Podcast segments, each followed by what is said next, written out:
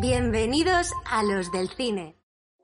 Bienvenidos al segundo episodio de Los del Cine. Yo soy Tony Tarín y aquí conmigo está el único, inimitable Aitor Achea. ¿Cómo estás, Aitor? Yo bien. ¿Segundo episodio ya? Segundo episodio. Así, sí. No nos han prohibido ni nada. No nos han prohibido. De hecho, ha tenido el primero bastante buena acogida. ¿Seguro que escuchaban el nuestro? Yo diría que sí.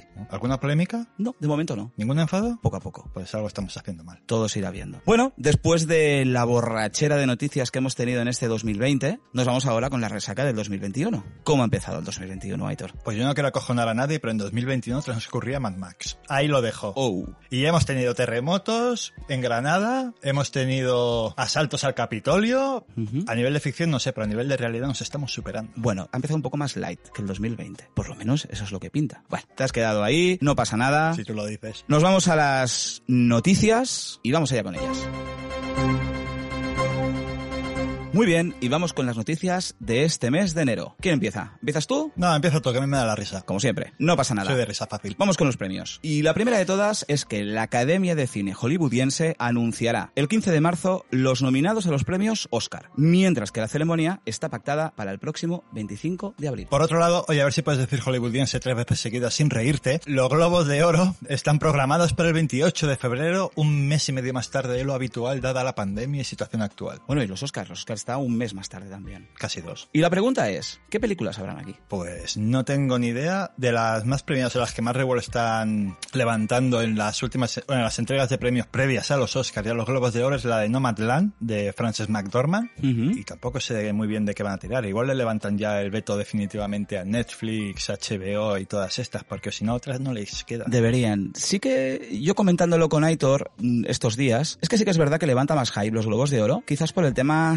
series, ¿no? Ujú. Porque todos nos hemos estado confinados, hemos visto todas las series del mundo y tenemos más ganas, ¿no? De saber, ahí estamos como, lo tenemos como bastante más claro. Mira, aparte de que 2020 en cuanto a cine fue un tanto desértico, dado que muchos estrenos se aplazaron a principios de este año y ahora se han atrasado aún más al segundo o tercer trimestre del 2021, dado que parece que la pandemia no tira para atrás. Sí, porque hay películas que teníamos muchas ganas de ver y se han vuelto a atrasar. Es el caso de Black Widow, Un lugar tranquilo 2, es la de No Time to Die, de 007. Todo Marvel. Imagínate. Muy bien, en otro orden de cosas, tenemos también las nominaciones de los próximos premios Goya, donde Adu, de Telecinco Cinema, es favorita en los premios con 14 nominaciones. Junto a esta también tenemos la película Aquelarre, con 9, Las Niñas, con 9, y La Boda de Rosa, con 8. ¿Qué te parecen estas nominaciones? Pues como no he visto ninguna de las cuatro, no, No te puedo visto. decir mucho. No tengo tiempo de ir al cine. Yo tampoco las he visto. Pues entonces, ¿qué No cojones me estás echando en cara? Vamos a Pero yo creo que las podremos ver. Las, las estrenan antes en Filmin, ¿verdad? Las niñas está previsto el 4 de febrero y Adu no estaba ya en Netflix. Eh, no tengo ni idea. Pero la Hitorpedia está fallando. Ya ves tú, es que está fallando mucho. Lo que sé seguro es que todas van a aprovechar para reestrenarse a lo largo del mes para aprovechar el tirón de las nominaciones y arañar unos cuantos euros más en taquilla. Sí, es un año extraño porque nos van a venir toda esta ristra de premios que realmente no tenemos mucha idea de cómo va a ir ni las películas que van a ver. No, y aparte de que van a ir bastante seguidas porque eh, los Goya están para el 6 de marzo y los premios Feroz hoy mismo se han pospuesto a un par de días antes. Vale, la, la entrega de premios se seguirá retransmitiendo por YouTube como estaba previsto Ujú. y el encuentro con los nominados, con los candidatos, perdón, porque nominado en español no existe, también será retransmitida por YouTube. Si habrá presencia de gente o no en la sala todavía se está discutiendo a día de hoy. Bueno, en otro orden de cosas, hay una noticia también bastante importante y es que el Ministerio de Cultura de Francia ha nombrado caballero de la Orden de las Artes y de las Letras a José Luis Rebordinos, quien enmarca esta distinción honorífica en su vínculo con la cultura y la cinematografía francesa. Recordemos que José Luis Rebordinos es el presidente del Festival de Cine de San Sebastián. ¿Qué te parece esta noticia? ¿Y por qué a mí no me dan esa orden? Eso me pregunto yo cada día. Quizás porque no diriges ningún festival, ni has hecho nada por apoyar al cine francés. Eh, perdona, pero son detallitos sin importancia. Lo ponemos ahí, mandamos una carta a Macron. Quejándonos y ya está. Perfecto, muy bien. Bueno, cuéntame alguna noticia. ¿Qué tienes? Pues mira, Ian McShane ha confirmado que se va a rodar por fin John Wick 4 Ajá. y Keanu Reeves va a estar bastante ocupado porque le va a coincidir todavía con la finalización del rodaje de Matrix 4. Matrix 4. Sí, no sabemos por qué, pero se ve que dijeron, bueno, no los hemos castigado suficiente con la tercera entrega, vamos a hacer una cuarta. Es primera noticia que se estaba grabando Matrix 4. ¿No lo sabías? No, de Pues ya hecho, estaban grabándola el año pasado. de hecho intentaba borrar de mi mente Matrix 3. Tú y toda la humanidad. Madre mía. Y vamos con una noticia importante. Y esta vez tiene que ver con Disney Plus. ¿A qué no sabes qué ha pasado? Asústame. Disney restringe el acceso a menores de 7 años de tres películas míticas. Y muy míticas. ¿Sabes qué películas son? Sí, ¿no? Eran Dumbo, Sí. Peter Pan Sí. y los Aristogatos. Exacto. ¿Y por qué crees que las han restringido? ¿Sexo explícito? No. ¿Violencia extrema? No. ¿Lenguaje malsonante? No. ¿Canibalismo? Tampoco. Aunque podía haberlo habido. Eh, Entonces no, eso, eso es que no recuerdo muy bien yo las películas de Disney. Entonces, ¿por qué? Bueno, la plataforma Disney Plus ya había lanzado una advertencia sobre el contenido de estas cintas por tener un lenguaje o unas imágenes con contenido racista. ¿Y sabes qué imágenes son? Por ejemplo, el Dumbo. Los cuervos. Muy bien. Peter Pan. ¿Los indios? Muy bien. ¿Y los aristogatos? ¿Los siameses? Exacto. ¿Tengo premio? Eh, no. Vaya mierda. No tienes premio. Bueno, y es que a partir de ahora la plataforma restringirá esta visualización a los menores de 7 años de esas películas por su contenido potencialmente racista. La noticia ha sido recibida con sorpresa por muchos padres y para algunos es un poco impactante porque forma parte del pasado. Bueno, es una tendencia que va a ir en aumento. Ya sucedió hace un tiempo con lo que el viento se llevó, que es una advertencia. Eh, hay gente que está un poquito asustada respecto a, a esto. ¿Qué opinas? ¿Tú te acuerdas de la película de Demolition Man? Me acuerdo. ¿Te acuerdas de esa sociedad? Sí. Pues cada vez me parece menos ciencia ficción. Bueno, salvo el pelo de Wesley Snipes rubio platino, eso sí que es ciencia ficción, pero... Hay mucho que hablar de Demolition Man, ¿eh? Hostia, eh, da, da, da, da para un especial, da para un especial. Merece un debate. Da para un especial. Esto a mí me parece una... Pues, pues, sobre una tontería, no te voy a mentir. ¿Y qué más tienes por ahí? Que creo que tienes alguna cosita ahí buena. Pues sí, una un tanto desconcertante.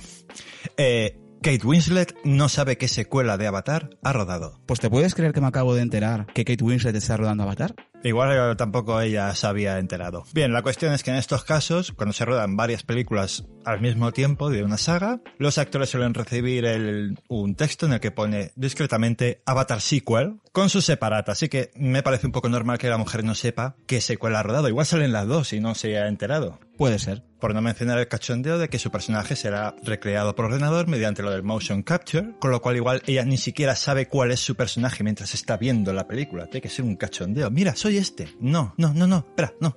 Soy este. No, no. Soy que... ¿Te puedo hacer un inciso? Sí. Me ha gustado mucho tu pronunciación de motion capture. Ya, es que yo estudié en Oxford. Muy bien, Aitor, tío. Gracias. Estuve tres meses en la puerta, no me dejaron entrar, pero yo estuve estudiando en Oxford. Bueno, otra noticia es que Anna Taylor-Joy y Margot Robbie se unen a la nueva película de David O. Russell con fotografía de Manuel Lubezki. Es de tus actrices favoritas, ¿no? Del momento. Sí, además ha sido confirmada para protagonizar el spin-off de Mad Max, cuyo rodaje yo creía que había empezado el otro día que estuve mirando fotos por internet. Y no era el rodaje de Mad Max, era el asalto al Capitolio. Ah, El vestuario de algunos, tío, llevaba engaño. ¿Qué queréis que os diga? Oye, ¿tú nunca has pensado en ponerte lo de los cuernos como el tío este en la cabeza? No lo he pensado. De momento no. He pensado otras cosas, pero eso no. En otro orden de cosas, tenemos un primer avance del tráiler de la próxima película Godzilla contra Kong, que llegará a cines y a HBO Max en el mes de marzo. ¿Has visto el tráiler? Sí. ¿Y qué tal? Ya, no está mal. ¿Eres de Godzilla o eres de Kong? Yo soy el pobre desgraciado equipo de limpieza que tendrá que limpiar todo el desorden que dejan detrás. Eh, Nunca se acuerdan de eso. ¿Por qué no se sindican? ¿Por qué no hacen una huelga? Oye, que limpien otros. Acuérdate de la... Bueno, intenta acordarte de aquel Godzilla de Roland Emmerich que todos también intentamos borrar de nuestra memoria con el Godzilla muerto tumbado en el puente. ¿Quién cojones quitó eso? ¿Qué hicieron? ¿Bolsos con él? pues probablemente. ¿Y King Kong cuando cae del Empire State? ¿Quién coño quitó King Kong? Pobre King Kong. No, pobre King... Bueno, sí, pobre King Kong también, pero pobre desgraciado del equipo de limpieza. O sea, yo lo sigo diciendo. Piensa que todo ese desorden se tiene que quitar. Les darán un extra, les darán un plus, hay una asociación, hay un sindicato. Yo estoy en un sin vivir. ¿Pero realmente te importa? ¿En serio? Para mí sí, imagínate las lesiones de espalda que pueden salir de ahí. Oye, eh, ahora me quitas el bicho, luego la mierda esta que estuvo cagando ahí en la esquina y luego me empiezas a levantar cadáveres. ¿Tú qué vas? Bueno, este podcast se está transformando en un podcast político y no era el caso, con lo cual yo tan solo quería saber si eres de Godzilla o eres de Kong. Es lo mismo si eres de Nesquik o de Colacao. ¿De qué eres tú? Uf, Difícil. Godzilla. Yo soy de Kong. Tú con tal de tocarme los cojones lo que haga falta. Por supuesto. Eh, otra noticia, esta por desconcertante. Según una encuesta realizada por la distribuidora y productora DEA Planeta, el 44% de los españoles no sabe que los cines están abiertos. Ah, pero están abiertos. Perdón, el 45% de los españoles no sabe que los cines están abiertos. Eh, sí, están abiertos. A pesar de todas las restricciones, los cines y los teatros siguen abiertos. Fuera bromas, eh, es una noticia bastante impactante. Yo diría que bastante triste. Bastante. No nos enteramos de misa a la media. Es lo que hay. No es una buena época, la gente está un poco desconcertada con demasiadas noticias de aberturas, de cierres, de aberturas, de cierres, y llega un punto que ya no se aclaran. Y a lo mejor es gente que vive en un pueblo que no tiene cine, como... Vilanova y la Geltrú. ¡Ay! Perdón.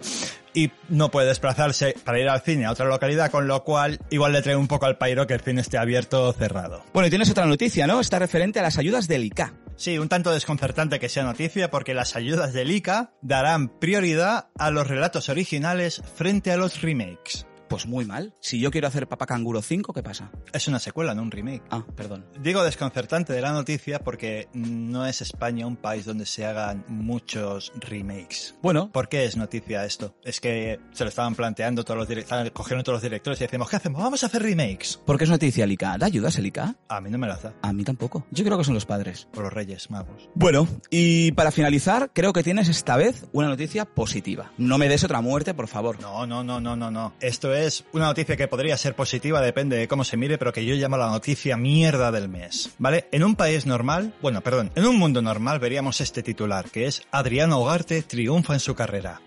Hasta aquí todo bien, ¿no? Pues no. Este no es un mundo normal y el titular de la noticia al completo era Adriano Ugarte triunfa en su carrera, pero está sola en el amor. Vaya. Sí, aquí al parecer si no podemos decir mejor digo tener No sexo se puede. romántico. Te van a meter un pitido. Vale, pues entonces digo sexo romántico. Sí. Pues aquí al parecer si no de manera romántica no puedes triunfar en tu carrera, Tony. ¿Tú de manera romántica? A veces. ¿Pero no triunfas en tu carrera? También. Triunfo en mi carrera. Ah, Las ¿sí? dos cosas. ¿En serio? Sí, pero no hablan de ello. No, lo, lo llevas muy discretamente porque yo tampoco me había enterado. Ya. Bueno, son la, es la vida. Nuestro técnico de, de sonido románticamente, bueno, está claro, está aquí siendo nuestro técnico de sonido. La- Se responde por sí solo. Y en mi caso, bueno, mi carrera es que no la levantamos ni con una grúa del puerto. Em, va- vamos a ponernos serios. Adriana, si nos estás escuchando, enhorabuena por el éxito en tu carrera. Ojalá te dure muchísimo más. Tristemente dudo que sea la última vez que veamos un titular semejante, no solo respecto a esta actriz, sino, sino a todas en general. Sobre todo ahora que se acerca la temporada de premios en las que seguramente alguna mujer, más que por ganar un premio por su interpretación o por las labores técnicas que haya realizado en una película, eh, sea más noticia por el escote, por su acompañante, o sea más noticia la madre de un actor por acompañar al actor a la entrega de premios. Yo creo que ya es hora de ponernos un poquitín serios en este tema, ¿no? Es lamentable. Y tengo que decir una cosa, dos cosas, perdón. Tristemente, tengo que decirte que dudo que Adriana Ugarte te esté escuchando. Yo también lo dudo. Y tengo que decir que me gusta mucho tu tinte polémico que estás teniendo. Aitor for President. Solo diré eso. Gracias. Podéis votarme en algunas elecciones a las que me presente, no sé cuál, pero alguna me presentaré, aunque sea por reírme. Muy bien. Y otra vez acabamos con una noticia triste. Y hasta aquí acabamos las noticias de este mes. Muy bien. Pues nos vamos con las críticas de Irene. Irene, ¿cómo estás? Buenas tardes. Hola, muy bien. Hola. Mira, voy a empezar por Emma, la nueva versión del clásico de Jane Austen. Realmente la peli es de 2019, para que en España llegó en- en do- a finales del 2020. De hecho, hay algún cine todavía que la está pasando. Y partiendo de la base que es un clásico que todos conocemos y que se han hecho 500 millones de versiones, la peli está bien porque ha buscado su darle su giro. Está protagonizada por la chica esta, la que ahora está petándolo con Gambito de Dama, la Anya Taylor-Joy. Efectivamente, de pues está, está protagonizado por ella y es verdad que es, lo que quieren es una especie de adaptar el clásico de una manera un poco más moderna. Es todo como muy superficial, ¿sabes? De esos personajes que te intentan ver como que superficial es todo, pero a la vez te está contando mucha cosa por el interior. Tiene unos decorados, todo, todo el decorado, la simetría, o sea, está súper bien hecho a nivel de arte, está súper buscado, sobre todo el buscar esa distancia con el espectador. A mí me recordó bastante a María Antonieta de Sofía Coppola. Ajá. La estética y la idea de, de un personaje un poco sacado más al, al, personaje moderno. Y la verdad es que está muy bien. La interpretación de ella está súper bien y juega con ese toque de la comedia. A la vez tiene escenas como muy románticas, recordándote al clásico. Y juega con esa idea de, de un personaje también súper histriónico que realmente en la novela y en las adaptaciones normales no lo era tanto. Juega mucho más con el romance y está muy bien porque dentro de una historia que todo el mundo conoce, yo creo que lo guay es intentar buscar algo que, que te diferencie, ¿no? Y la verdad es que la peli está bastante bien. Es verdad, tiene un ritmo pausado, como la novela y como todo el resto de la Claro. serie. No deja de ser una película de época, de época británica, o sea, a la gente que no, le- no sea su género favorito, que pase. Claro. Pero bueno, siempre está bien cómo se van adaptando los clásicos de una manera distinta, ¿no? Muy bien, pinta muy bien, ¿no? Sí. La verdad es que es bastante interesante. ¿La has visto, Aitor? No, ¿tú lo has visto? Últimamente ves pocas cosas, ¿eh? Tú tampoco hablas muy alto. ¿Qué más nos traes? Y la otra que quería hablar es de Uno para Todos, que es una serie, una, una serie, una película española que salió durante este 2020, que la verdad tampoco ha tenido una gran repercusión, pese a que mira que hemos tenido pocas películas españolas este año que se hayan llamado y siempre las películas que tienen más tramas y social suelen, suelen sobresalir. Siempre. Es la historia de un, de un profesor sustituto que va a un pueblo en, en Aragón y tiene que pasar pues seis meses siendo el tutor de unos niños de sexto de primaria. Y la diferencia es que uno de los niños padece una enfermedad grave y es como la, la adaptación del niño otra vez en, en la clase, ¿no? Pero resulta que la clase no se acaba de llevar bien con el niño y es como él intenta buscar las diferentes maneras de sobrellevar esa situación. La peli está bien, la peli es entretenida, David Verdaguer está súper bien, la verdad, la han nominado de hecho al Goya, eh, está muy bien, siempre un poco en su, en su línea de todo lo que hemos, le, le hemos visto, pero sobresale y el reparto para ser unos críos no está mal, teniendo en cuenta que son críos que Y es complicado eso. Claro, estamos hablando de que además tienen protagonismo casi todos los niños. No es uno que es complicado tener como 7 o 8 niños que tendrán 12, 14 años a lo sumo. Claro. Pero es verdad que peca un poco de los grandes clichés de las películas profesor-alumno. ¿No? Al final es como uh, un niño de bullying, que es verdad que es guay porque toca temas como el bullying, em, las enfermedades, todo este tipo de conflictos sociales y sobre todo juega mucho con la, la idea esta del profesor como un segundo tutor que le enseña aparte de los padres y cómo también las diferencias ¿no? de cómo está con la familia, cómo está con los profesores, pero es verdad que peca un poco de clichés. Ya. Es un género ya en sí, estas películas, ¿no? Su- suelen tener éxito. Bastante. A mí me recordó un poco a la serie Merlí, la idea que tiene de profesor-alumno, pero puede parecer un poco falsa si te pones realmente a pensar en cómo eso está tratado. Pues es un poco así. Es verdad que la peli se hace basta- es bastante amena. Yo, de hecho, al principio, cuando empecé a verla, pensaba que sería una de estas series pelis más pausadas, ¿no? Pero es muy, muy, muy amena.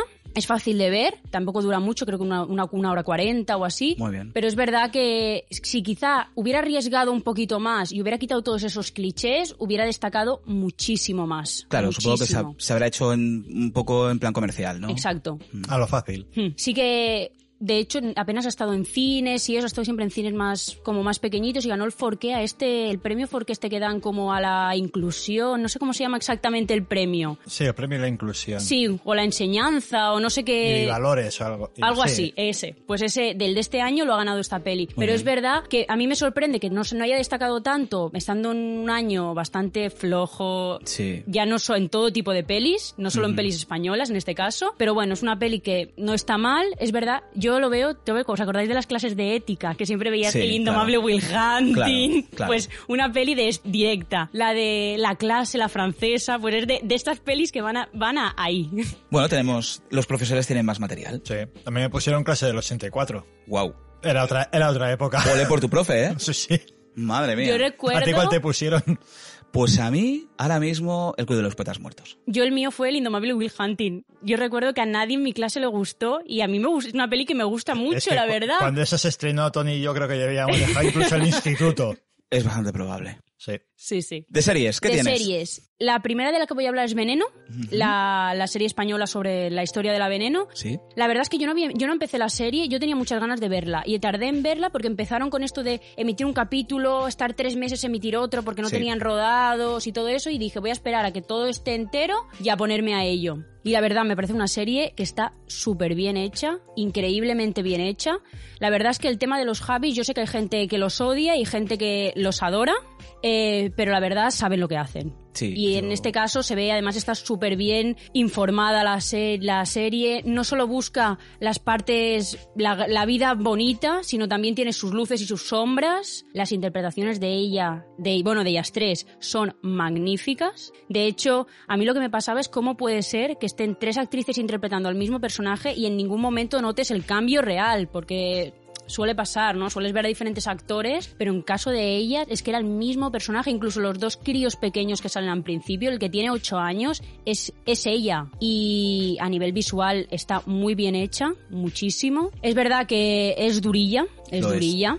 Es bastante dura, por eso, ¿no? Porque no solo busca la parte buena, sino busca también la parte más cruda, que al final eh, fue la gran parte de la historia. Y yo creo que es un homenaje muy bien hecho. Está basado en el libro, y está muy bien contado además los paralelismos de la vida que vive ella con la vida que vive la otra chica, la que, la que está escribiendo el libro. Y yo creo que es una serie que todo el mundo debería ver. A mí me gustó mucho. De hecho, yo, el tema de los Javis a mí me gustan. Tienen algo especial. No sé exactamente. Hay una magia especial en sus películas que los hace como muy únicos, ¿no? Ves muchos planos de ellos Mm. y sabes que es una peli de ellos, Sí. ¿no? A mí me gustó mucho. La verdad es que me, me entretuvo mucho. ¿La has visto, Aitor? Tú soy ya de huello, ¿eh? Lo siento, perdona. No lo, no, no lo haré más. Y yo me lo creo. ¿Qué más tienes? La otra que quiero hablar es Alice in Borderland, que es una serie japonesa que está en Netflix. La verdad, yo, y, a- y no me gusta decir esto, veo muy poco cine asiático, pese a que me gustaría ver mucho más, lo prometo. Es mi propósito de 2021. Ay, Sí, te me tiene- edúcame, edúcame. Y la verdad me ha gustado muchísimo. O sea, la he disfrutado. Es de esas series. La historia es un poco, son tres chicos que viven en Tokio y entran en una parada del metro y cuando salen no hay nadie más en Tokio y empiezan a ver carteles sobre que tienen que ir a un juego. Y es como el juego es un poco una especie de escape room de vida o muerte. Sé que está basado en un anime, yo no he visto el anime ni... Con lo cual no, no, te- no puedo hacer la comparación, pero la verdad está súper bien. Es una serie de estas... Tiene su estilo Netflix, esa, ese de esto de Netflix de querer ver uno tras otro, tras otro, tras otro, ¿lo ves? Qué bueno eso. Eh, y la verdad a mí se me hizo una serie súper amena, o sea, cada juego quiere seguir viendo el siguiente, la trama, porque realmente tiene una trama central y luego los diferentes juegos que ellos van pasando y la verdad está súper bien, tiene su toque gore, que está muy guay y, yo que es, una serie que recomendaría a todo el mundo, además es una serie que se ve súper rápido, tiene ocho episodios, van a hacer una segunda temporada que si no me equivoco va, bueno, con todo esto del COVID no sé cómo acabará yendo, pero Netflix la tenía prevista para mitades de año y la verdad es una serie, eh, las interpretaciones están muy bien y la verdad la recomiendo muchísimo, es una serie súper amena. Pues eso, va a llegar la segunda temporada en principio a mitad de año y la verdad la recomiendo muchísimo. De hecho, para la gente que no ve cine asiático, yo en mi caso, ya- como lo he dicho, la verdad la empecé a ver y engancha una barbaridad. ¿La has visto, Aitor? No, Tampoco. Está... Yo pensaba que sí, ¿eh? no me da la vida para verlo todo, tío. Yo trabajo. Creo que tienes novia. Algo está pasando. Sí, cuatro en cada puerto. Bueno. Por eso tengo tanto éxito en mi carrera. Muy bien, Irene, pues muchas gracias. A vosotros. Un mes más y nos vemos muy prontito con muchas más críticas. Vale, adeu. Hasta luego. Hasta luego. Bueno, Tony, vamos, que, que no te lo creas, tenemos un nuevo colaborador y una nueva sección. Tenemos una nueva sección. Sí, la anticrítica. Pero me acabo de enterar. Pues para que veas. Sí, porque hubo alguien que pensó que sería buena idea presentarse voluntario para participar en este programa. Ajá. Y nosotros, como gente maja y encantadora que somos, le hemos mandado ver Cats, verla sobrio y hablarnos de manera positiva de ella, ¿vale? Ole tus huevos, Dani Herrero, bienvenido. Muchas por gracias. Por cierto, Tony, ¿tú has recibido cartas amenazadoras diciendo os voy a matar? Yo no sé nada. ah, De momento no, pero Pero la guardo, firmado de H, no sé de quién es. de momento no, pero porque estoy empadronado en otro sitio. Ah, Entonces, igual listo de ti, listo de ti. ya llegarán. Pues nada, muy contento, gracias por acogerme. Sí, Estoy muy feliz, a ver muy cuánto contento hasta aguanto. que viste la peli, ¿no? Eh, vaya odisea para ver Cats. de- Peliculón. Joder, me la recomendaste tú, ¿eh? Así que no sé. Peliculón. Y luego, y luego dicen que el cabrón soy yo. Espectacular. O sea, fíjate que hay cosas que me gustaron. Es verdad que estaba un poco tocado por sustancias que hacen que la vida sea más alegre, pero vamos, que... ¿Hasta ese punto? Hombre, ¿Sí? yo, yo a los 10 minutos ya estaba preparando un chupitazo. Venga, cuéntanos, cuéntanos que ya tenemos ganas de saber Ya hemos esto. pervertido a otro. Vamos a ver, musical de Cats. Yo no había visto el, nada, o sea, no sabía nada de este musical, ni de su historia, ni banda sonora, cero. Solo que el director era Tom Hooper, que había hecho películas bastante buenas, como, coño, Los Miserables, que es un musical que ya hace, tiene unos añitos y es muy bueno. Aunque es verdad que a mí me chocaba ¿eh? al principio al verla, pero bueno, no pasa nada, eso es otra historia. Digamos que la historia de Cats trata de cómo un grupo de gatos callejeros quieren una segunda oportunidad para tener una vida mejor. No os compliquéis, o sea, la historia es muy, muy plana, tan plano como en mi culo, da igual, es malísima, es, es, muy mala, pero no pasa nada. Los gatos igual, o sea, yo no sé qué les ha pasado en el momento, Don Hooper, por Dios, ¿qué te pasó cuando, cuando viste el producto final? ¿No, ¿No te dio que visualmente había algo que fallaba? O sea, no, de verdad, tú no has visto que eso no son gatos ni medio persona ni nada. O sea, yo estoy traumatizado de ver a Gandalf, a Ian McKellen, haciendo de gato, Hmm. que no dice casi nada, está para hacer un, mus- un número musical y hasta luego Lucas, porque igual que eh, Judy Dench, pobrecita, joder, es una actriz del copón, pero ¿qué tan, qué tan hecho? Es, es, es, es impactante, es impactante, pero es buena, ¿eh? O sea, es un peliculón. A ver, defiéndela. Vamos Venga, allá. venga. Venga, argumentos. Con un par. A ver, Cosas que te hayan gustado. fíjate que hay cosas, Y no vale decir el logo de la Universal me ha gustado. mira que lo escribí, ¿eh? A los 10 segundos y está- empezaba bien, pero era solo el logo. No, eh, hay eh, temas musicales que están muy bien, o sea, tirando por la última parte, que están bastante, bastante conseguidos. Hay algunas coreografías, cómo lo pone todo la puesta en escena, quitando hacia un lado todo lo que es ver a gatos y,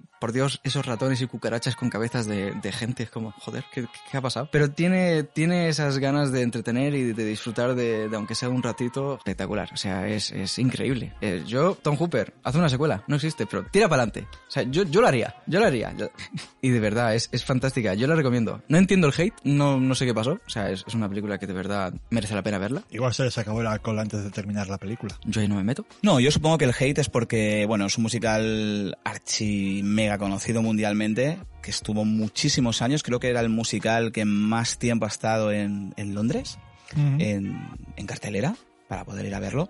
Y hay mucho fan, y como sabéis, hay mucho fan de musicales, pero los fans de musicales, en verdad, son bastante estrictos con los propios Yo musicales. estoy seguro de que Dani va a ir corriendo a ver el musical. Yo sí, sí, sí. Sí, sí. Ojalá. Realmente, yo no lo he visto el musical en Londres, pero sí que he visto algunas imágenes grabadas y es diferente, ¿no? Porque son es un teatro, Menos hay gente disfrazada de gatos, la música es buena, pero estás lejos. Entonces, lo que tú estás viendo realmente no es como es en la pantalla. No, no, no, no. no. Eso seguro. O sea, es, eh, ya te digo, es impactante verlo de tan cerca. Pero aún así, yo le sigo encontrando su cierta gracia. Hombre, gracia tiene. Ya te digo. Ver a Gandalf ¿Qué te habías metido? mal, No, pero tú piensa, ¿hay alguien que podría hacer, otra persona que podría hacer esta película? Coño, Tom Hooper, por favor. Pero otra persona podría hacerla igual. Igual. Da igual, seguro que no. No hay, no hay cojones. Por eso, ya está. No hay cojones. bueno, Bueno, así que lo has pasado muy mal. yo lo he pasado mal, pero me he reído mucho. Bueno, eso es bueno. Oye, hay que sacar ¿Con la cosas. película o de la película? La película es muy buena. Miradla, de verdad. Es, es increíble. Es fantástica. M- mejor... No ha tenido narices a contestarme No. si se ha reído con la película o de la película, ¿eh? No, yo, yo no he escuchado esa pregunta. Yo recomiendo verla con colegas y con lo que pilléis. O sea, pasarlo bien, de verdad. Es fantástica. Bueno, desde aquí recomendamos a todo el mundo ver Cats. Y una vez la veáis, podéis enviarnos un email a los del cine podcast arroba gmail.com y nos dais vuestra opinión. Depende de la opinión, si es muy original, sortearemos algo. Quizás una cena con Aitor, ya veremos. Yo, lo veo. no, no soy barato para cenar, ¿eh? Bueno, si puedes ir, porque de momento no creo que puedas. Bueno, y la siguiente película que quiero recomendar, siempre siempre voy a intentar traer películas más especiales, más, bueno, no es lo típico que te encuentras en Netflix, ni de coña, sería complicado. Y es una película que se llama One Cut of the Dead, que así hace más o menos tres años vi en el festival de Sitges y fue una película que fue espectacular. O sea, no me voy a olvidar nunca de que estaban los direct el, bueno, el director y los actores y se subieron a, encima del, del escenario para hacer una introducción de ella. Sabíamos que era una peli de zombies, pero claro, no me olvidaré nunca de cuando dijeron, antes de nada, miradla, terminad y lo entenderéis. Porque cuando empieza, tú no te lo crees. O sea, dices, ¿qué es esto? ¿Por qué? Pero está hecha a propósito, de verdad, contra menos sepáis mejor. Es una película de zombies, pero puede ser de las mejores películas que vais a ver en vuestra vida. Yo, para mí es de estas películas que son inteligentes, muy listas, que saben lo que son y que juegan con ello. Por ejemplo, ¿Cómo que, por ejemplo? argumentos. Danos algún argumento. Imagínate un argumento para que yo quiera ver esta película. Yo puedo decirte uno. Venga, va, que tú lo has visto. Yo me caí de la butaca de la risa. Sí, sí. Bueno. Me caí. O sea, es una película de zombies, ¿eh? Me dio vergüenza reírme tanto. Pero porque es increíblemente buena. O sea, tú empiezas y no te lo crees. Y hay un momento en la peli que dices, "Ah, hostias. Y entonces la película ya es Cuando tú empiezas, la estás viendo y lo primero que piensas es, me están tomando el pelo. mucho. Me están tomando el pelo. A todo esto debo deciros que ya la he visto, ¿eh? Pero Y, oye, ¿Qué te Ay, cabrón, parece? pues bien callado que te lo tenías. Ya, ya, ¿eh? míralo. Por una vez me hizo caso. sí, es la única vez. Esta, Sí. esta- esta película de La verdad. única vez. Cats podéis verla, está fantástica. Pero One Cut of the Dead, miradla, porque no os vais a arrepentir y de verdad es una joyita que, que hay que descubrir y hay que verla, de calle. Muy bien. ¿Y qué más has visto? ¿Has visto alguna cosita más así que nos puedas decir, mírate esto? Ah, mira, pues así para terminar, Rompiendo olas, de Lars von Trier. O sea, es una de estas películas, no voy a decir nada, quiero que la descubráis vosotros. Eh, es impactante. Chapó, Lars von Trier. ¡Eh! Muy bien, te ha salido. ¿La veré? ¿La verás? Sí, sí, la veré. Porque es una peli que siempre me ha llamado la atención, pero no... Nunca la he visto. Es increíble. ¿Tú la? Yo sí, mira, esta, vez- esta sí, esta sí. Oye, muy bien, ¿no? Muy bien.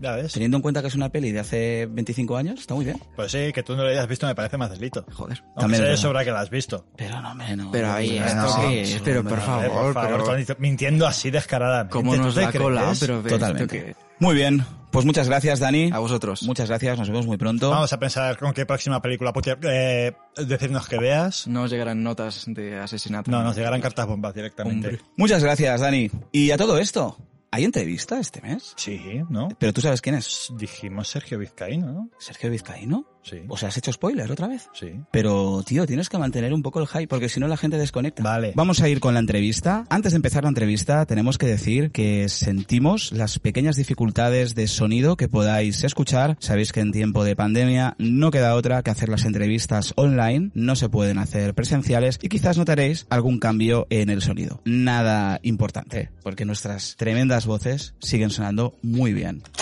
Hoy tenemos con todos nosotros al director Sergi Vizcaíno. Buenas tardes, Sergi. Hola, ¿qué tal? ¿Cómo estáis? Hola, buenas tardes. ¿Qué Bueno, tal? Bueno, sobre todo Sergi eh, es el director de la primera película en 3D que se grabó en, en España y bueno, tiene un bagaje bastante grande en cuanto a dirección, guion, edición y también nos interesa mucho el tema de animación y diseñador de videojuegos. Eso es algo que nos, que nos contará. ¿Qué tal, Sergi? Cuéntanos sobre todo, ¿cómo empezaste? ¿Cómo empezaron los inicios? ¿Cómo fueron? Vale, sin, sin censura, ¿eh? Sin censura. Bueno, a ver, eh, yo no empecé queriendo hacer cine. Yo cuando estudias Bupico eh, te dicen, bueno, tienes que hacer una carrera y tienes que elegir con 17 años. Y ¿qué, qué eliges? El cine no era una carrera, no existía, al menos yo no la conocía. Y a mí me gustaba mucho el deporte. Yo venía al deporte y me, me apunté a INEF, a carrera de INEF, de educación física, y en paralelo era entrenador de tenis. Entonces ya veía mi, mi carrera eh, encarrilada, ¿no? Entrenador de tenis, INEF, más adelante pues ya vería lo que decía, siempre relacionado con el deporte, pero más tarde cuando me hicieron fijo en el trabajo, ya con veintipocos años me hicieron fijo, dije, hostia, ya mi vida medio solucionada, vaya mierda, ¿no? Y me despedí. Dije, me voy, lo dejo todo. Lo dejé todo y digo, hostia, ¿qué me molaría hacer? ¿Qué me molaría hacer? Y yo recordé que de niño, con nueve, diez años, ya con la cámara que de VHS que teníamos en casa, hacíamos películas. Y, y dije, joder, claro, a mí lo que me gusta es el cine, claro, es que es lo que me obsesiona, el cine, el cine. También me gustan los videojuegos, pero ni me lo planteaba, pero el cine sí. Y dije, tío, voy a hacer cine. Va, eh, voy a hacer cine. Y haciendo el camino de Santiago, me alargo un poco la historia, conocí a una chica que me dijo, pues yo estudio cine en una escuela donde los actores hacen los cortos de los directores que escriben los guionistas. Y yo, hostia, qué guay, tío, eso es el puto paraíso. Hostia. Y me apunté. Y ahí empezó todo.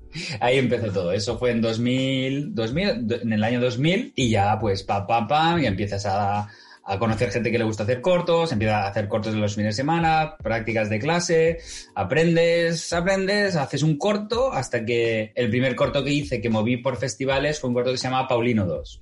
Un corto de terror muy underground, pero que en el Festival de Molins de Rey de Terror pues ganamos el segundo premio del jurado, con lo cual ya eso ya no te encarrila, pero sí que te emociona y dices, coño, esto puede ser una carrera, ¿no? Y a partir de ahí pues ya empiezas a hacer más cortos, a hacer más cortos y, y así empezó todo. Porque, ¿verdad que después de, de este cortometraje, cuéntanos, porque tuviste un corto que ganó en el Festival de Sitges, Sí, un cortometraje que se llamaba Tight. Cuéntanos, ¿cómo fue esta experiencia? Porque esto fue un poco como la, la, la ruptura de todo, se puede decir, ¿no? Fue como un paso muy adelante. Sí, el primer paso fue el primer premio que gané este de Paulino 2. Luego, el año siguiente hice un corto que era un remake de Paulino 2, que era Día de Matanza, con Ángel Martín, también en- entre el elenco. Y después de esto dije, vale, ahora quiero hacer mi primer corto en cine, rodado en cine. Y, y que emplató todo tal cual, con grúas, to- to- todo a, a tope, ¿no? Todo lo, lo máximo posible de, de cinematográfico, de, a nivel de producción. Y fue el corto de Tide, que empecé a hacer un casting, por ejemplo, eh, para buscar la actriz que tenía que hacer una chica que pasaba pues unos problemas de anorexia, etcétera, y no encontraba, hice muchos castings y no encontraba la chica ideal, hasta que un día viendo Los Hombres de Paco en la tele dije, joder, esta chica que sale es impresionante. Y era Michelle Jenner en esa época. Y, y busqué contactos, hablé con. Me pasaron un amigo, creo que fue Ángel Martín, me pasó el teléfono de un no sé qué, no sé cuántos, que llegué al teléfono de Luis San Narciso y hablé con Luis San Narciso, yo no sabía quién era, se ve. a ver, nada. en esa parte ni, ni idea quién era, súper amable, me pasó el contacto de- del representante de Michelle, hablé con Michelle, fui a casa de Michelle, me invitó a comer, estuvimos hablando del corto, aceptó hacer el corto y luego ya pues me lié la manta a la cabeza y rodamos en 35 el corto este, que ganó el premio Brigadún en el Festival de Sitges. Muy bien. Sí que es verdad, ahora que recuerdo, voy recordando, que con este corto también ga- ganamos el premio del público en Molins de Rey, Ujú. ya como mi festival, que voy cada, iba cada año con un corto. Y ahí fue donde el que ganaba el premio del público era jurado al año siguiente. Vale. Entonces, al ser jurado al año siguiente, coincidí con Marta Argarona, que acababa de producir El Orfanato. Claro. Entonces, en la mesa de deliberación que nos conocimos todos, una de las personas que conocí fue a Marta Argarona y le comenté el corto que había hecho, que había ganado en Sitges, bla, bla, bla, y le dije la idea de película que quería hacer, un slasher juvenil, etc. Y ahí realmente empezó todo ya para, para hacer el largometraje. Es curioso cómo son, cómo las cosas se van uniendo una tras otra, ¿no? Sí, sí, sí, total. Es, Una cosa te lleva a otra, poco a poco. Eso se le puede llamar suerte, pero es una suerte que, que tú te buscas, ¿sabes? O sea, la suerte de que ese año Maros fuera jurado, pero quizá hubiera sido jurado, yo qué sé, eh, el señor Fernández de, de Filmax y hubiera hecho una peli con Filmax, a saber, nunca lo sabremos, o, ninguna peli. Es una suerte que cuando... Sí que eh, la suerte es un, factor importante para hacer cine, pero la tienes que buscar, tienes que trabajar mucho y estar ahí, moverte mucho para tener esa suerte, si no, no, no, la tienes. No, no, picar puertas, evidentemente. Si no picas, no. Esa es la cosa. Sí, sí. Aitor tenía preguntas para ti, por ahí. Vale, eh, tu primera película con, con Marta, que fue XP 3D, que además en tres dimensiones, o sea, de verdad que hay algo grande, casi nada. ¿Qué, ¿Qué diferencia notaste entre rodar en normal y rodar en 3D? ¿Cuál es el proceso? Cambia muchísimo. Lo, de rodar en 3D, a veces me preguntan, ¿por qué hiciste en 3D? La cosa está que en esa época, en 2009, 2010, 2011, estaba pegando fuerte por culpa de Avatar. Y todo el mundo quería rodar en 3D. Las grandes multinacionales querían rodar en 3D. Entonces cuando me dijeron, eh, ¿tú quieres rodar en 3D? Y yo pensé, joder, a mí el 3D me mola, porque yo ya tenía mi propia cámara 3D, etcétera. Y cuando te dicen eso y eres novato, ¿no? Primera, primera película, ópera prima, dices, claro que sí, 3D de puta madre, más, más opciones de hacer cosas diferentes, ¿no? De investigar, hacer cosas que los demás no han hecho. Y, y dices, sí, pero luego te encuentras con el problema que rodar en 3D es como rodar con un elefante a la espalda. Claro, tú con una, tú haces una película de bajo presupuesto, vas cámara al hombro y ruedas planos a lo loco, ¿no? Vas rodando, vas rodando y luego lo editas. Con 3D no. Con 3D tienes que planificar muy bien los planos porque vas a poder hacer 10 o 12 al día, como mucho. En lugar de los 18 que tenías planificados cada día, haces 10. Luego la cámara es tan grande como, como una mesa llena de cosas, porque es- un rig que monta dos, dos Red Ones en un rig que pesa muchísimo. Es como cuatro veces el tamaño de una cámara, que ya son grandes las de cine. Mueve eso. Ya no olvídate de cámara al hombro, olvídate de muchos planos, olvídate de cambiar la óptica, porque cambiar la óptica son no 5 minutos, sino 40, 45 minutos, porque hay que volver a calibrar. Entonces, muchas, muchas, muchas carencias a nivel narrativo, ¿no? De poder rodar muchos planos. Entonces, siempre íbamos pilladísimos de planos, siempre. Y el montaje fue un poco caótico porque te falta material o tienes el material justo. Pero bueno, aparte de eso, verlo en cine en 3D es una pasada. El problema es que ya no se puede ver en 3D. Con lo cual piensas, joder, claro, a medio plazo guay, pero a largo plazo, en 3D, ¿qué haces? La peli no se ve como está rodada, aunque la veas en Blu-ray. Es Esa es la, la pena. Claro, eso es lo que yo pensaba, ¿no? Porque cuando la, la dieron por la tele no hace demasiado y lo estaba pensando, yo la volví a ver y, y lo estaba pensando y dije, hostia, la putada es que la peli se rodó por- en 3D, precisamente, que es un elemento muy importante de la peli, el poder disfrutarla así en el cine, ¿no? Claro. Y, y ahora se ha quedado ahí. ¿Cómo, cómo, cómo ves el tema del 3D? ¿Cómo, cómo ves cómo ha quedado esto? Yo creo que está muerto, ¿no? Está, está finiquitado. Sí, sí. Además, nosotros rodamos casi todo con ópticas muy abiertas. Hay muy pocos teleobjetivos, ¿no? Para hacer buenos retratos y eso se nota muchísimo. Y ahora mismo en 3D, creo que antes se, se pasaba de manera en postproducción películas a 3D, pero creo que ahora ya ni eso. Porque antes la, la, eso de las gafas, yo ya no he visto gafas en ningún cine. No. De hecho, dudo que se hagan películas en 3D ahora mismo. Claro, porque además este es un elemento importante, te condicionó mucho narrativamente a la hora de rodarlo. Sí, claro, es que no puedes rodar, tú no puedes rodar una carrera, no puedes ir corriendo detrás de nadie, no puedes, la cámara no la puedes mover, como mucho siempre va montada en una vía, muévela sobre el Piwi. Tuvimos Steadicam dos días, todo el resto es la cámara está muy estática, porque no la puedes mover. Un poco como antiguamente, ¿no? Que las cámaras eran muy estéticas porque no las movían. Luego empiezan a moverlas y coge todo más dinamismo, pero cámaras estáticas y pocos planos. Claro, eso afecta muchísimo a la, a la narrativa, claro. Claro. ¿Y qué significó para ti de repente encontrarte después de todo lo que estabas, lo que estabas haciendo, de repente encontrarte en medio de esta vorágine, de esta superproducción y sobre todo con actores tan virales y tan conocidos, ¿no? Porque todo el mundo conocía a los actores. Algunos eran jóvenes promesas entonces y ahora lo son, pero habían muy conocidos. ¿Qué representó esto para ti? Pues la verdad es que yo creo que cuanto más grande es la producción, quizá más fácil lo tienes, porque tienes tanta gente tan buena que te, hace el trabajo. Claro, estás acostumbrado a hacerlo todo tú, hombre orquesta, y que la mitad de las cosas te salgan mal, y cuando tienes un equipo súper profesional que viene de hacer parte del equipo de cámara, venía de, acabar de rodar lo imposible. y que vengo del Caribe de rodar lo imposible, venían Moreno, claro. Y estaban luego haciendo conmigo una peli, que ese es otro nivel de película. Luego tenía un ayudante de dirección, Trullos, que es un máquina, que, que, que, que lo pasó mal con esta peli, porque es una peli muy difícil, pero es que la sacó, entonces la sacó muy bien. Todo eso fue facilitar el trabajo y los actores aparte de famosos, es que eran muy profesionales. Una profesionalidad brutal, con lo cual es muy fácil trabajar con gente profesional. Habrá de todo, ¿eh? Y me encontré mis cosas, pero los actores yo fue muy fácil trabajar con ellos, muy fácil. Nada de... Además, en las, me acuerdo comer con ellos, era como, como de tú a tú, nos explicaban sus vidas personales, sus cotilleos. Yo, coño, esto sí lo sabe la revista. Son unas cosas que no se pueden encontrar. Y además, antes del rodaje monté una, una cena en mi casa donde vinieron todos, Amaya Salamanca, yo me acuerdo abrir la puerta, Amaya Salamanca, Úrsula Corberó entrando por la puerta, en la cocina liándonos, jugando a las películas en la terraza, con una medio, una taja brutal, bueno, todo muy, muy normal, muy divertido, la verdad. Qué bueno, qué bueno. Aitor, dale. Después, de esto te pasaste a la animación y un poquito también a los videojuegos. ¿Qué, qué diferencia encontras, encontraste entre dirigir imagen real y, animación? La verdad es, hay mucha diferencia, pero ah, conceptualmente es lo mismo. Yo antes de estudiar cine, ahora me he acordado, antes de estudiar en 15 de octubre, la academia donde estudié, estudié en una, una academia que no existía, que era Factar, ahora no existe, que era 3D de animación. Duré seis meses, lo dejé. Pero porque el 3D me gustaba. Con 16 años ya tocaba 3D de estudio y me flipaba mucho. Entonces, cuando acabé la peli, me fui a Valencia para hacer un videojuego. Y en esa eh, empresa donde eh, quería hacer videojuego también eh, hacen cine de animación que es una escuela de cine animación. Entonces el corto de ese año de los alumnos lo, lo, dirigí yo. Y la verdad es que contar una historia, cuando tú la desglosas en tu cabeza, la escribes, la imaginas, lo que imaginas son eh, planos, acting, música, edición, ¿sabes? Entonces, al fin y al cabo, conceptualmente es lo mismo. Luego la manera de conseguir esas imágenes es diferente. A veces las ruedas o a veces tienes que modelar, animar y renderizar. Pero conceptualmente es lo mismo. Técnicamente cambia mucho, pero la esencia del cine es el mismo. Ese motor emocional, esas estructuras, la música, esas capas, funciona, funciona básicamente igual, con lo cual la diferencia fue solo técnica, artísticamente poca. Hiciste el cortometraje que se llama Palomitas. Mm.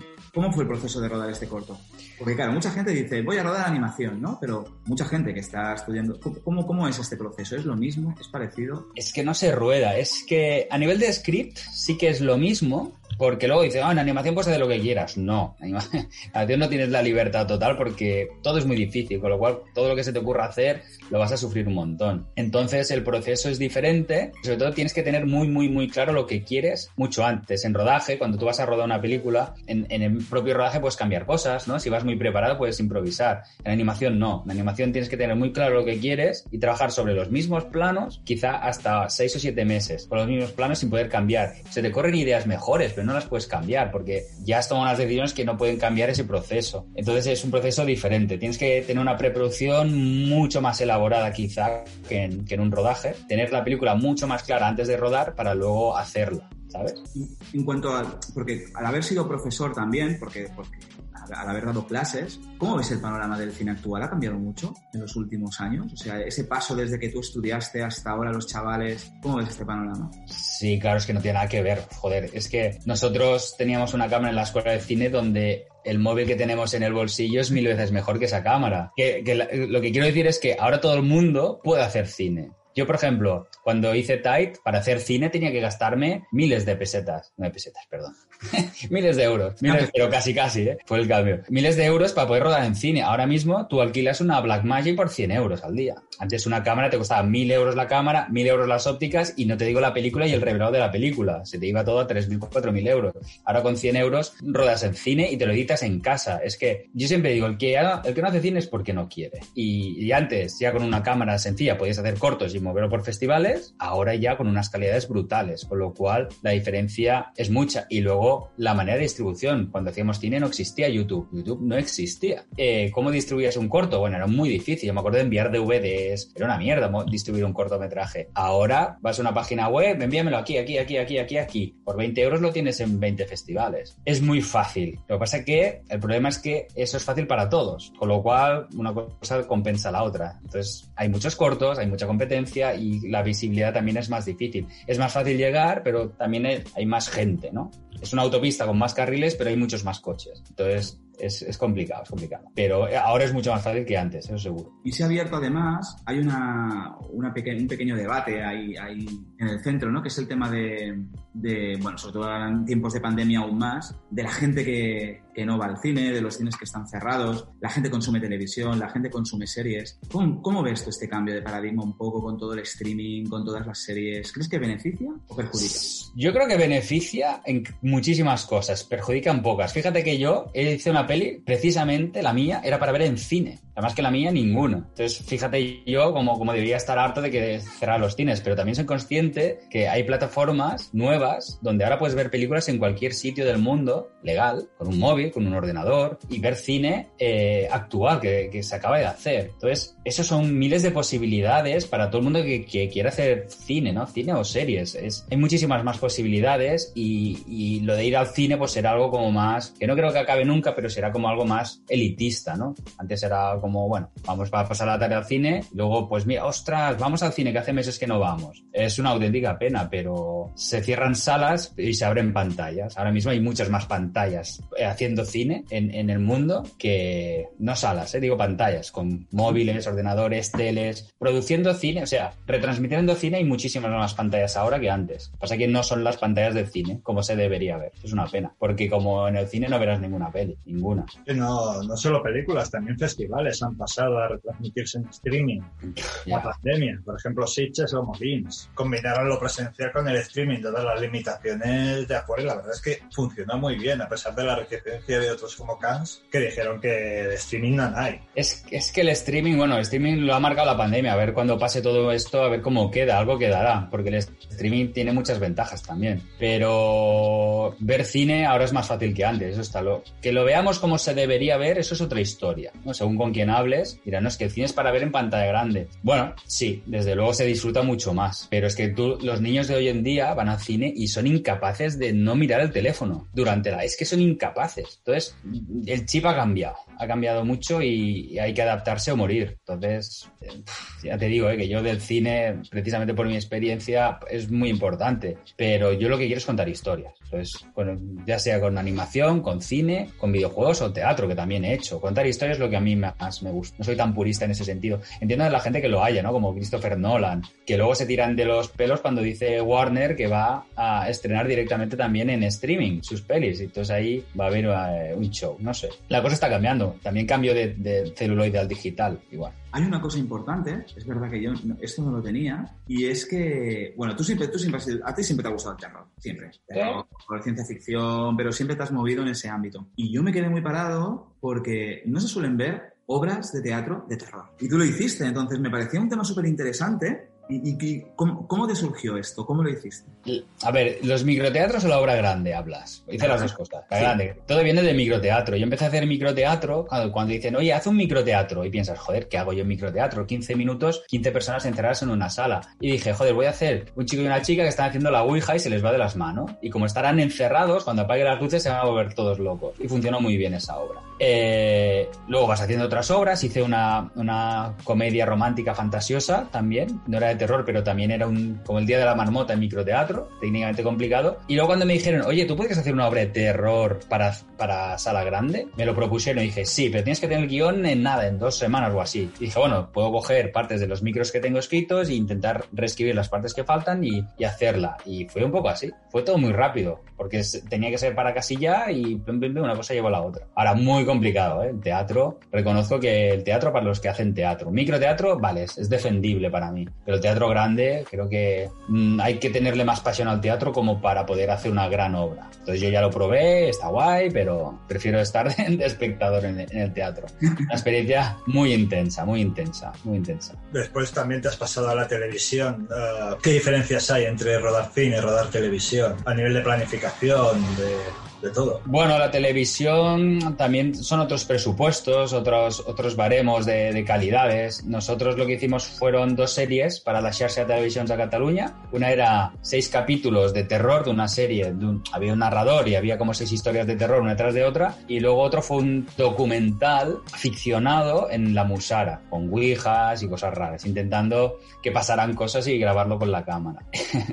y estuvo, estuvo guay, pero el nivel de exigencia es muy diferente y lo que tiene la televisión es que tiene unas maneras de trabajar como muy, muy estándar, ¿no? No te puedes salir de, de eso. No existe la televisión de autor, para que nos entendamos. Uh -huh. Entonces, bueno, eso es una manera de trabajar. Es como la publicidad. La publicidad se hace así, no puedes hacer de otra manera. Pues la televisión tiene su manera de trabajar. Tienes menos libertades. Lo que pasa es que no considerando las plataformas de Netflix como televisión, ¿eh? Hablo de televisión pura y dura, de antigua usanza.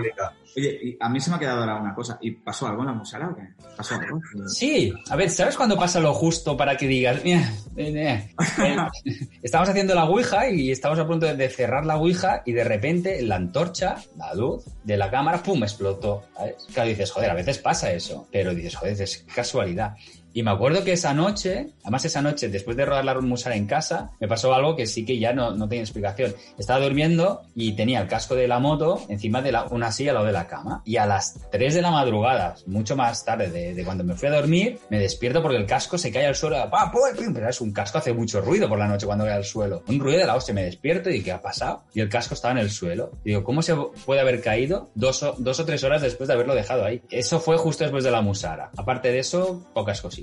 Bueno, y con todo lo que has hecho te podrían haber pasado más cosas. ¿eh? Sí, sí, sí, sí. Las obras de Ouija, bueno, he hecho de todo. Cuando hicimos la película también hicimos una promo haciendo psicofonías y cosas, cosas extrañas, sí, pero siempre es lo justo para que digas, meh, puede tener una explicación, ¿sabes?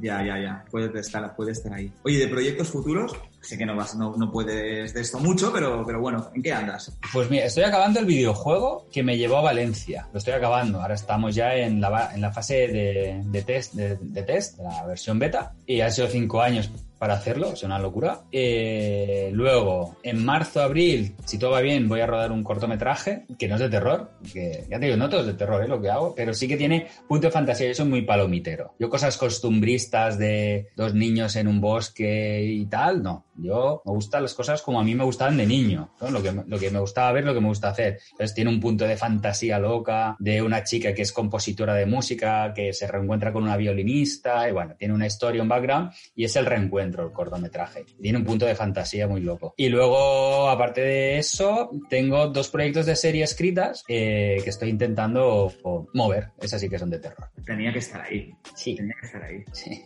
Sí, bueno, Guillermo del Toro decía que solo hacía películas de niños para que los monstruos se comieran a los niños.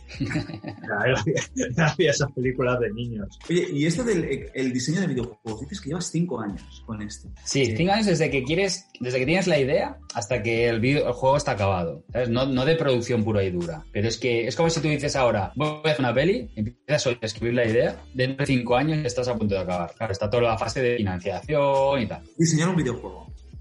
¿Cómo lo haces? Yo, claro, no tenía ni idea. Esto es como cuando quería hacer cine, no tenía ni idea, teatro o videojuegos. Pero es muy fácil. Tú coges un papel en blanco y dices, vale, ¿cómo sería el videojuego que me gustaría hacer? Y empiezas a escribir, pues sería protagonizada por tal, se jugaría así, no sé, habría estos enemigos. Y cuando empiezas a profundizar, empiezas a escribir más y más y más. Con lo cual, al fin y al cabo, al final tendrás una Biblia. Con esa Biblia solo hay que transformarlo en eh, diseño de personajes, escenarios, jugabilidad, programación, ¿sabes? Es una cosa lleva a la otra hasta, hasta que lo acabas. Quiero decir, cuando empiezas algo, o lo acabas o abandonas. Entonces, ya que has empezado a escribir un videojuego, acábalo. Es como cuando empiezas a hacer un guion. Si tú quieres dirigir ese guion que estás escribiendo, o lo abandonas o lo diriges. No hay término medio. Entonces, si te pones, ponte. No seas de los que abandonan. Entonces, si te pones a hacer videojuegos, aunque no tengas ni idea, joder, lee libros de videojuegos, empolla videojuegos, eh, documentate, analiza los videojuegos que te gustan y poco a poco pues vas conociendo gente, vas buscando gente que haga videojuegos, vas preguntando, no sé, es moverse un poco y sobre todo tener ganas, porque si no tienes ganas es demasiado difícil eh, levantarlo. Claro, porque es un, proceso, es un proceso lento, ¿eh? Cinco años, o sea, bueno, una peli también lo es, evidentemente, pero Sí. es que más, mucho más. Yo con la peli estuve, creo que fueron eso, cuatro o cinco años. Yo conocí a Mar el 2007 y se estrenó en 2011. Más o menos el, el- el mismo tiempo. Es mucho. Pero no estás solo haciendo eso, puedes estar haciendo más cosas en paralelo durante mucho tiempo. Con lo cual, todo el mundo que quiera hacer cine, que no se preocupe, puedes estar haciendo eso durante años y mientras están haciendo otras cosas, colaborando con otros cortos y haciendo un videojuego y escribir una novela y todo a la vez. Si se quiere, se puede. La cuestión, pero es más fácil decir que no se puede. Ya, claro, evidentemente. Me parece muy rápido. Una curiosidad, porque a mí la serie, tal como la has descrito, la que trabajaste, la serie, con el narrador en historias de terror, me recuerda mucho a las de Alfred Hitchcock Presenta, Ah, o a incluso a Historias de la Cripta, que salía el esqueleto, no sé, tal que era muy, que era creo de Stephen King y George. Romero, que era muy, no, eso era Creepshow, eso era Creepshow. exacto. Era por un estilo, ¿no? No, era un, era un narrador que estaba al principio y al final de cada capítulo, pero era el protagonista de la serie, porque al fin y al cabo, el último capítulo, él era el prota del último capítulo. Era un poco en ese formato. Él sí que contaba historias de lugares donde había estado o tal, y entonces ya nos olvidamos de él y, y veíamos pues el pasado en ese lugar, que lo que había pasado, ¿no? Que era un corto de terror. Y luego al final él tenía el epílogo. Y así cada capítulo. Lo que pasa que durante el prólogo y el epílogo de cada capítulo, la serie avanzaba hasta el último capítulo donde él era el protagonista del capítulo. Oye, vamos al tema más personal. Venga, vamos al tema más personal. Ahí. Y es, a ver, a mí me gustaría que nos dijeras qué cinco películas te llevarías a una isla desierta. Esas películas que siempre estarían contigo. Hostia, pues las que suelo ver cada año. A ver, la trilogía del Señor de los Anillos, fijo, porque además como dura un huevo la extendida, pues siempre te da mucho juego y la veo casi cada año fijo. Me encanta, sí, me. Yo cada vez que la veo me gusta más. Ves los trailers que son increíbles y piensas, joder, si el trailer es increíble, pero es que la peli es mejor. Eso casi nunca pasa. Bueno, esa. Eh, luego hay una que es imprescindible también, que es la versión extendida de Bailando con Lobos, la de cuatro horas, ¿sabes? Es una película impresionante. Luego me, me llevaría a Star Wars, la primera trilogía también, porque es una película que me, que me marcó de, de niño y me la sé de memoria, las veía cada fin de semana, ¡pum! Star Wars. La primera trilogía, ¿eh? La primera, no la segunda. La buena, de solo hay una, la buena. Para mi gusto, ¿eh? Terminator 1 y 2 y Alien 1 y 2. Yo creo que con esas La 3 no te gusta. Mira, me gusta porque es de David Fincher y me gusta ver cómo un tío que, que pasó un infierno para hacer la película sacó lo que sacó. Y me gusta analizarla porque está muy bien realizada, pero no se puede comparar con, con las dos primeras, ¿no? Que va, que va. Vale, y ahora viene otra puñetera. Ese placer cinéfilo culpable que tienes, eso que odia todo el mundo, pero que a ti te da un poco de vergüenza decir, a mí me gusta. ¿Título de película en concreto? Por ejemplo, A ver, una película que me dé vergüenza decir, que me gusta, no la suficiente, porque si no, no, no lo diría, pero tú a Boston y yo a California. Grande, grande, grandiosa. si está en Disney Plus y la he visto ya un par de veces este último año. Grandioso. Sí, sí, sí. Quizá porque de niño me gustó y es la melancolía, pero está muy bien hecha porque, joder, hacen de gemela y dices, no veo el corte, ¿eh? el efecto especial no lo noto. Está muy bien hecha. Está muy bien hecha. Sí, sí, sí, sí. Está muy currada esa película. ¿Un director? ¿Con cuál te quedas? Uno. James Cameron. Eso ya lo sabías tú. Sí, Yo lo sabía hace muchos años. Siempre. sí, sí, totalmente. sido igual. Muy bien. Pues nada, Sergi, pues muchas gracias. Muchas gracias por estar aquí. Eh, mucha suerte en los proyectos futuros. Eh, esperamos verlo muy pronto. Cine, streaming, lo que sea. Y cuando salga el videojuego, avísanos. Sí, sí, a ver, ahora mismo estoy buscando un poco beta testers, pero beta testers que sepan analizar un juego en profundidad. Si, si sois alguno conocéis alguno, pues me lo decís. ¿eh? Porque, claro, no puedes lanzar un juego sin probar, porque si no, ¿qué pasa? Está lleno de bugs y los testers son los jugadores. Pero lo que pasa es que están cabreados porque han pagado. que les pregunten a los de Cyberpunk. Exacto. Pues muy bien, Sergi, un placer. Gracias por estar en este, en este segundo episodio. Y considerábamos que era importante también que, estuvieras por aquí porque muchos chavales también que nos, que nos escuchan, que están iniciándose en el mundo del cine y, y eres una buena referencia para ellos, ¿sabes? Porque viene del mismo lugar donde están ellos ahora, ¿sabes? Hostia, pues yo, yo me encantaría, con lo que sé, estar en el lugar que están ellos. Yo les envidio. O sea, yo, yo les envidio a ellos, poder estar al inicio de una carrera cinematográfica, eso no tiene precio. Sobre todo cuando rodar, es que no hay ninguna excusa. ¿Tú quieres rodar? No, no- rueda, coño. enseña lo que sabes hacer, ¿sabes? No, no, no, no hay nadie te está prohibiendo que ruedes, nadie te lo está impidiendo. Tienes cámaras buenísimas en tu bolsillo. ¿Por qué no estás rodando y demostrar lo que sabes? Pues eso es muy guay. Tener esa capacidad, ese, ese hardware y ese software que tienen ahora los, los chicos y chicas de ahora, no lo teníamos nosotros, con lo cual les envidio. Totalmente. Entonces lo decimos, no me ha quedado claro. Muchas gracias, Sergi. muy prontito y muchas gracias.